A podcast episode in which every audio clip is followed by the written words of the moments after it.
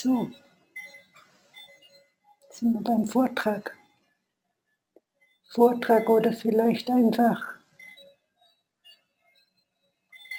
vielleicht so eine Art ein Lauschen. Es ist nicht so wichtig, was ich sage, sondern mehr, was ihr hört. Was in euch wieder wie schwingt, wenn ihr was Gesprochenes hört, dass ihr dann einfach schaut, was macht es mit mir. Was macht es mit mir oder wo berührt mich das?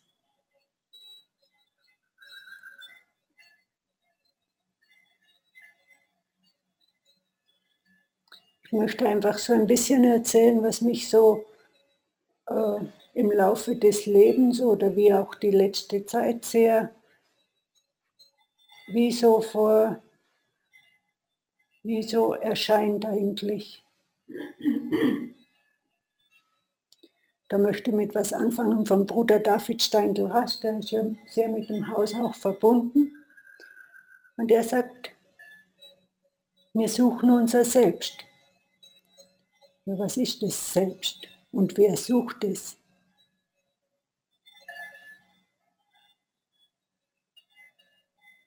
Das Ich, wo das Selbst sucht. Und er beschreibt da weiter oder erzählt auch weiter, wir Menschen haben heute die Möglichkeit, uns zu beobachten. Und in der Meditation beobachten wir uns oder wir beobachten uns.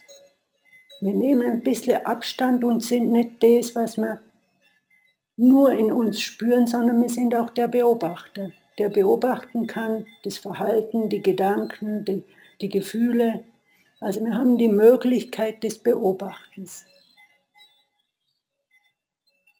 Und da geht er dann weiter und sagt, und wenn wir den Beobachter beobachten, dann sind wir schon ein bisschen tiefer. Und wenn wir das, der beobachtende Beobachter beobachten, sind wir noch näher dem Selbst. Und das Selbst ist eigentlich nur eins. Das ist wie, vielleicht nennen das andere den Urgrund, aber einfach das, wo wir verbunden sind.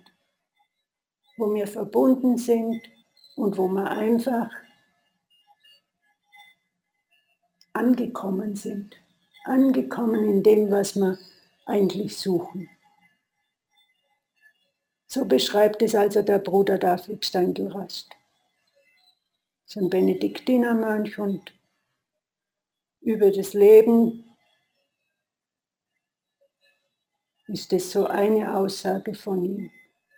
Und vielleicht, er ist ja auch sehr verbunden mit der Dankbarkeit, vielleicht hat er über das, dass er diesen Zugang gefunden hat, auch die Dankbarkeit wie plötzlich als Geschenk bekommen. Dass wenn wir dort verweilen können, vielleicht nur für einen Moment, aber vielleicht auch für längere Zeit oder dass wir wissen, dass es das gibt, dass da die Dankbarkeit entstanden ist. Also die ist nicht was Gemachtes aus dem Kopf, sondern die ist entstanden aus diesem, dass wir dorthin kommen können.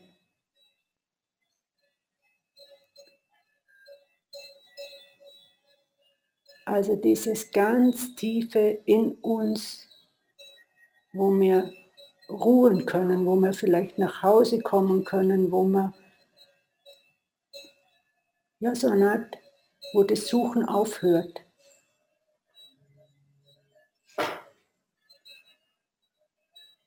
Dann gibt es noch eine andere, einen anderen, sag vielleicht also es ist ein bisschen hochgegriffen, aber ein Wegbegleiter von mir, das ist der Martin Buber.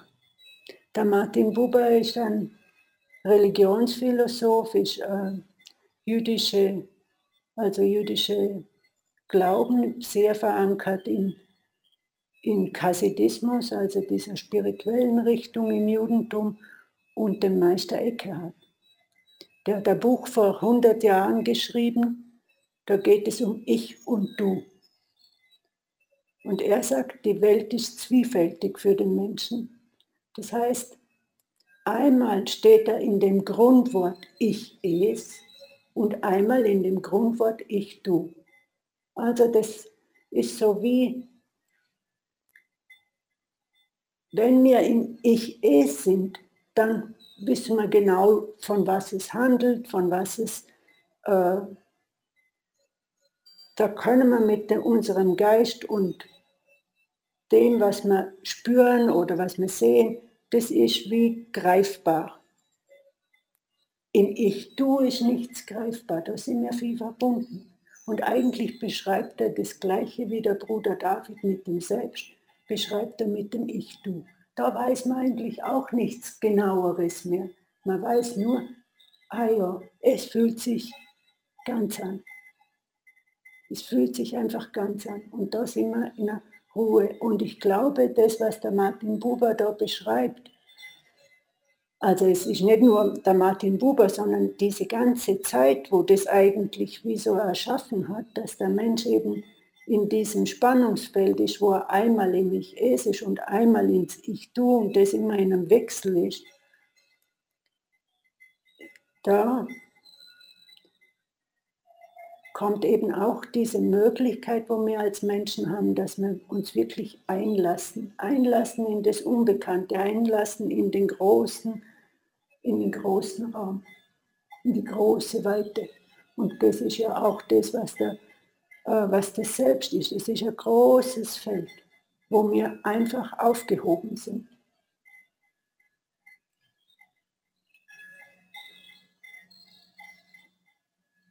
Dann gibt es noch den, also das war vor 100 Jahren dieses Buch, und heute ist man so in der Meditation gekommen. Eigentlich sind wir schon lustig gewesen. Irgendwann sind wir auf die Idee gekommen, dass wir so Wochentage einführen und dann einen Tag der Ruhe haben. Irgendwann in der Menschheit, ich weiß gar nicht, auf was das zurückgeht, ob das wirklich das Christentum ist oder dass wir einfach uns solche Räume gemacht haben, wo wir sagen, an dem Tag, da ziehen wir uns mehr zurück, da widmen wir uns dieser Stille oder dass wir uns wirklich um das kümmern, dass wir wieder in diesen Raum hineinkommen. Auf jeden Fall gibt es eben vor 50 Jahren war auch so ein entscheidendes Buch, da geht es ums Haben und Sein, das ist mehr damals so eine gesellschaftskritische Sache gewesen vom Erich Fromm. Aber ich glaube, dass er eigentlich auch was anspricht, wo wir heute alle gut begreifen. wo wir sagen, jetzt geht es eigentlich nicht mehr um das materielle Haben, sondern um das Haben, wo wir merken, wir sind entweder in dem Haben Modus, sage ich jetzt einfach mal, oder in dem Sein-Modus wo wir nichts beabsichtigen, wo wir nicht irgendetwas nachrennen, sondern wo, wir, wo es uns gelingt, dass wir einfach so sind, wie wir gerade sind. Das sind immer seltene Momente, würde ich mal von mir aus sagen, aber ich denke, das kennt ihr auch, dass, dass das gar nicht so einfach ist. Dass das wirklich schon eine große Herausforderung für den Menschen ist, vor lauter, dass er so viele Eindrücke hat so viel dringt auf ihn ein, dass er eigentlich dieses Wesen, dass er einfach sein kann, wasch verliert oder verloren hat und sich wirklich bemühen muss, in dieses Sein wieder hereinzukommen.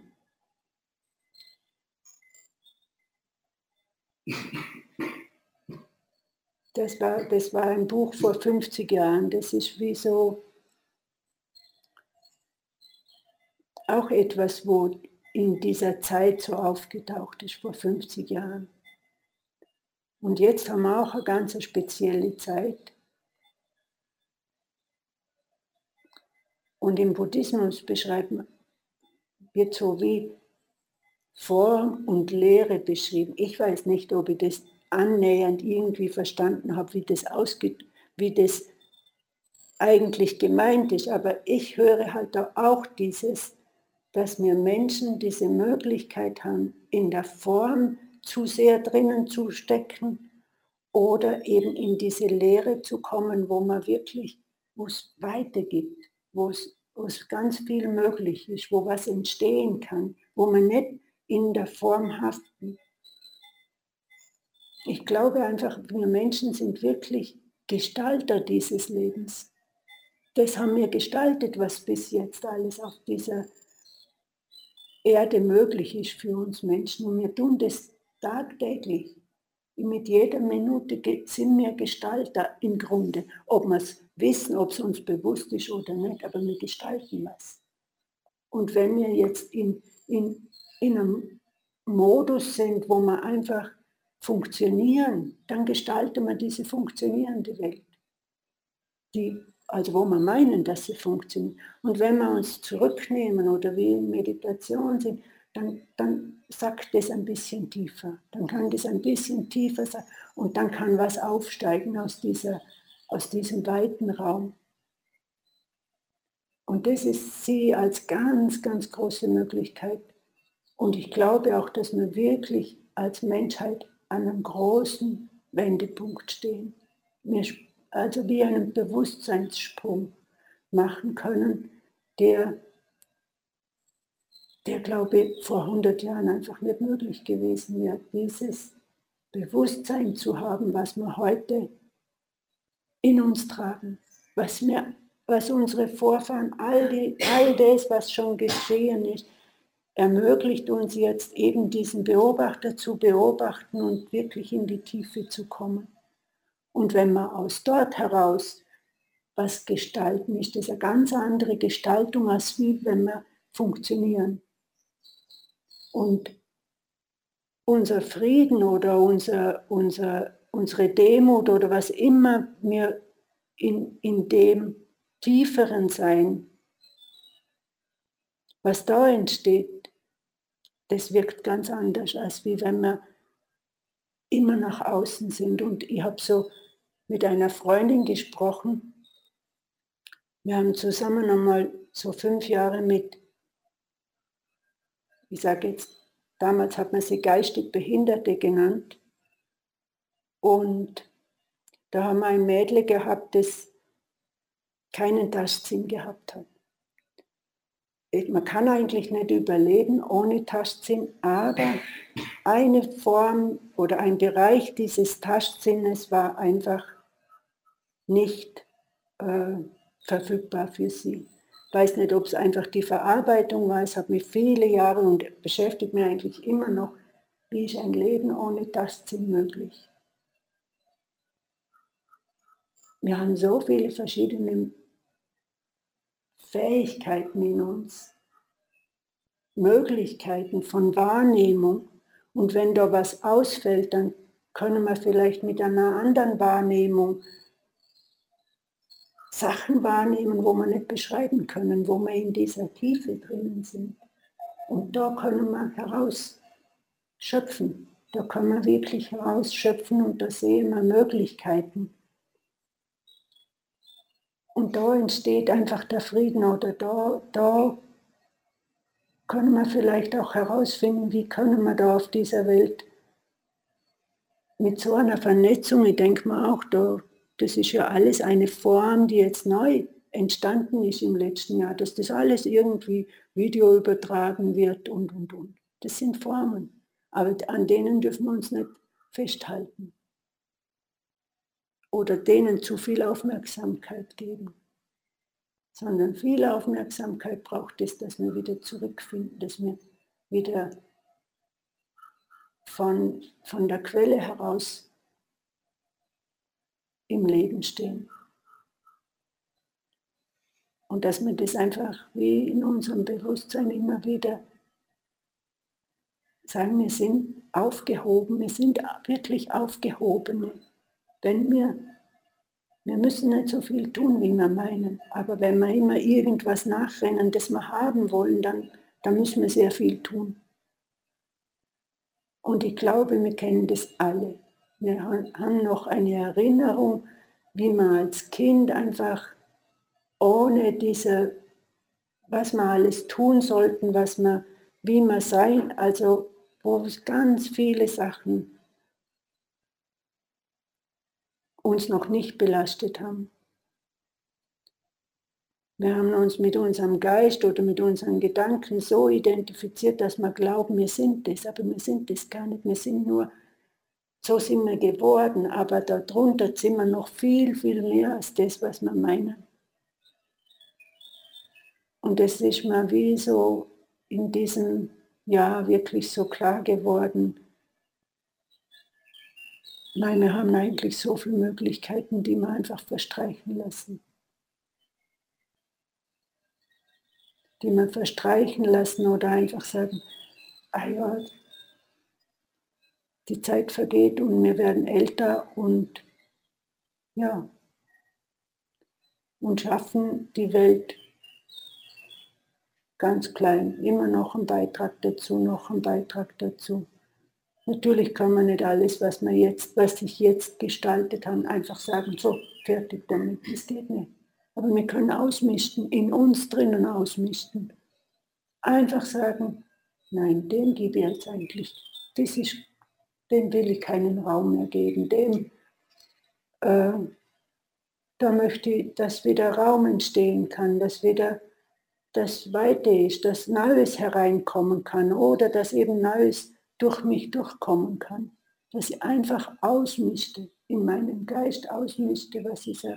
Eben auch zum Beispiel heute mit den Kuhglocken. Ich glaube, die sind auch irgendwann entstanden irgendwann, wo es noch keine Zäune gegeben hat, hat der Bauer vielleicht so ein Glöckele irgendwo dem, dem Tier umgebunden. Einfach, dass es hört, wo es denn ist, falls. Aber das hat eigentlich keine Funktion mehr. Und den ganzen Tag in dem Gebimmel, ich würde sagen, das gehört ausgemischte. Wenn das jetzt mir in uns sind, oder? Aber im Außen kann man natürlich auch ausmischen. Aber wenn wir sowas in uns entdecken, wo eigentlich keine Funktion mehr hat, dann kann man einfach auf das verzichten. Und ich glaube, das gibt wirklich Frieden in uns und dann kann man auch nach außen unseren Beitrag geben. Wir müssen nicht viel anderes tun. Wir müssen einfach in uns immer wieder zurückkehren, immer wieder zu, dieser, zu diesem Ort, wo wir uns wohlfühlen. Der Vanya, er hat es so, der nennt es so wie in diese, in diese, ich weiß es eigentlich gar nicht mehr, vielleicht weiß es jemand von euch noch, es, es ist nicht die Komfortzone, aber einfach so ein, so ein stiller Ort in uns, dass wir da wieder zurückkommen. Dass wir immer wissen, da geht es ganz schnell zurück. Und da können wir uns, wenn wir uns noch so verloren haben, wir wissen, den Ort gibt es und da können wir wie, wieder anknüpfen und von dort aus gehen. In schwierigen Zeiten ist das alles viel schwieriger. Wenn wir mal weit draußen sind, dann ist es schwierig, wieder zurückzufinden. Und dann suchen wir immer mehr draußen und sind verzweifelt, dass wir eigentlich gar nicht mehr wissen, was wir suchen, sondern wir sind nur noch dran am Beschäftigtsein und am Suchen. Und irgendwie wirft uns dann das Leben doch etwas wieder vor die Füße, dass wir einfach plötzlich innehalten und sagen, um was geht es eigentlich in meinem Leben oder in meinem. Ihr redet ja für jeden von euch. Was, was, ist, mir, was ist wirklich das, was, was mir einfach schon das ganze Leben trägt. Das ganze Leben. Und dass wir das, dieses Zusammensein, dass wir zusammen sein können. Und ich gehe davon aus, dass wir alle irgendwo Suchende sind oder schon Leid erfahren haben, wo wir einfach sagen, wie können wir, wie können wir das beenden? Wie können wir darüber, darüber steigen? Und ich glaube eben, wir haben einfach auch gelernt, dass wir uns identifizieren mit unseren Gedanken, dass wir ein aufgebustetes, ein aufgeblustertes Ich entwickelt haben in, in vergangenen Jahrzehnten, teilweise immer noch dran sind, dass wir uns immer aufplustern, aber es ist die falsche Richtung. Es ist die Richtung, wo uns immer mehr nach außen führt. Und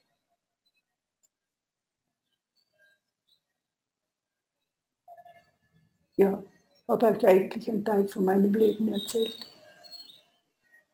Und ich danke euch ganz herzlich.